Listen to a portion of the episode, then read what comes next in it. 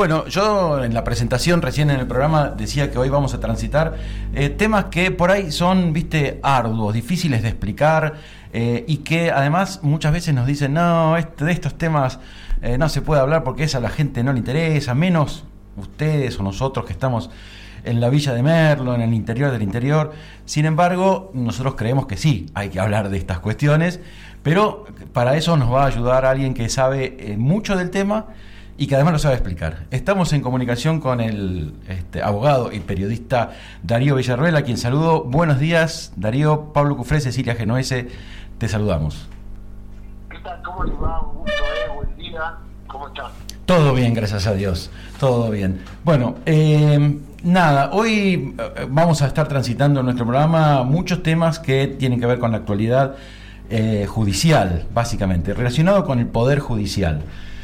Pero eh, esto, nos dicen, viste, no, estos temas son muy difíciles, son muy lejanos, son complicados, no le interesan a la gente. Y, un poco, bueno, eh, parafraseando a una frase que fue hashtag hace un tiempito, ¿el Poder Judicial está perdido? Mirá, esto viene de la década de 90 con Carlos Pérez, ¿no? La famosa corte automática, el tema de pizza con champán también se aplicó a todo lo que tenía que ver con las actividades en Argentina. Y el Poder Judicial un poco se salió de mambo ya con armar causas, con perseguir a personas inocentes. Y por ahí uno lo ve en el término político partidario, pero también el Poder Judicial tiene que dar servicio al pueblo.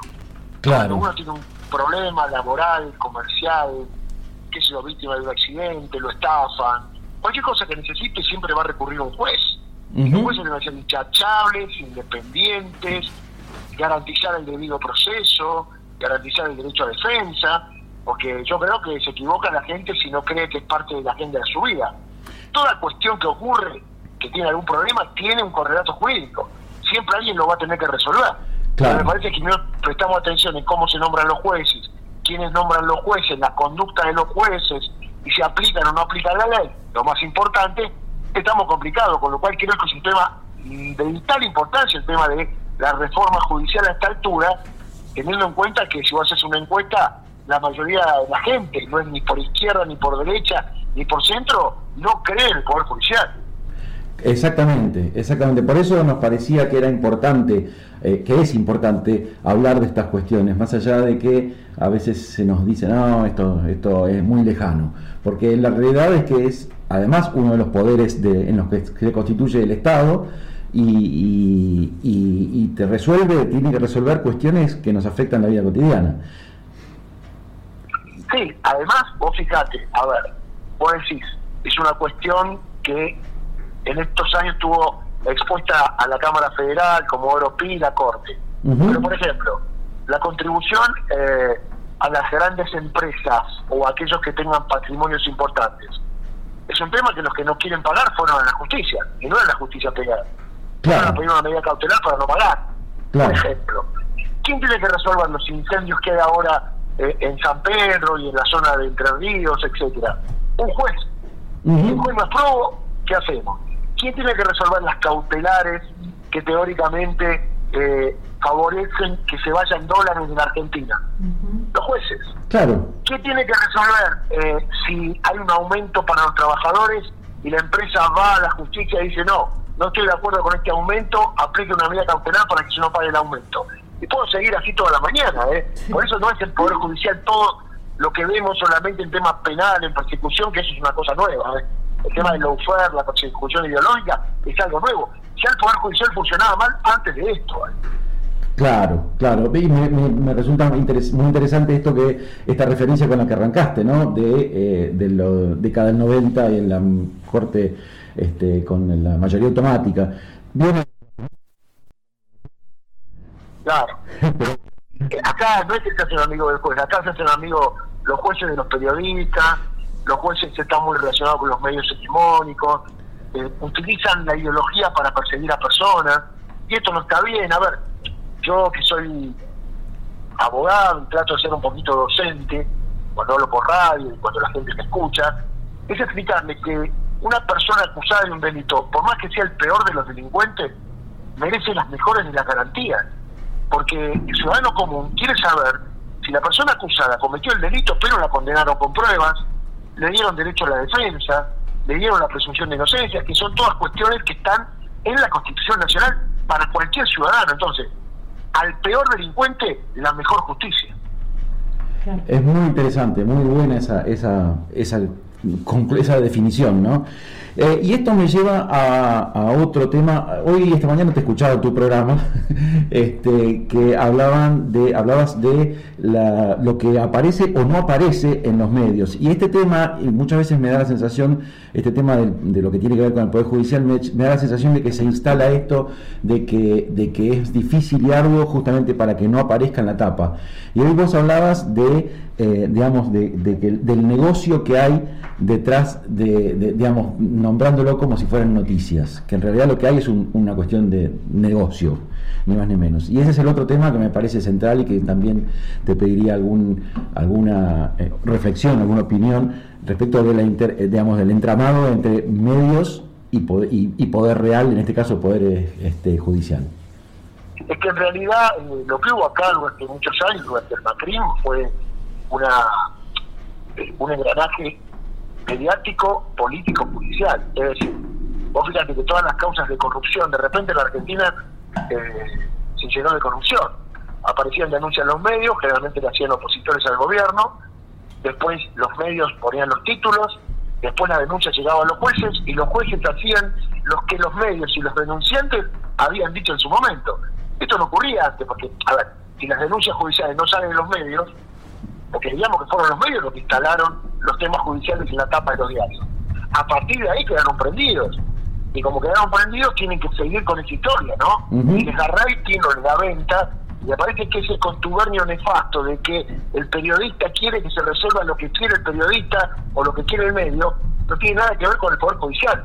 Acá tendríamos que ver jueces que no les importe, que por más que no fallen como quiere el medio, obviamente eh, se aguanten las críticas, porque acá vos sabés, hay jueces que si no fallan de acuerdo a lo que el Estado me quiere, al otro día tienen carpetazos o son criticados. Decía Raúl Zaffaroni que los jueces que no soportan las presiones debían dejar de ser jueces, porque el juez tiene que soportar todas las presiones, para eso ganan bien, para eso no pagan ganancia, para eso tiene un montón de estructuras que teóricamente deben respetar su fallo más allá de las presiones que tengan. Entonces, más allá de negocios espurios, son eh, factores de poder, de poder, ¿no? Yo critico a alguien, hago una causa judicial, el juez me lo condena y ya ese tipo ideológicamente para el partido que pertenece deja de valer lo que valía.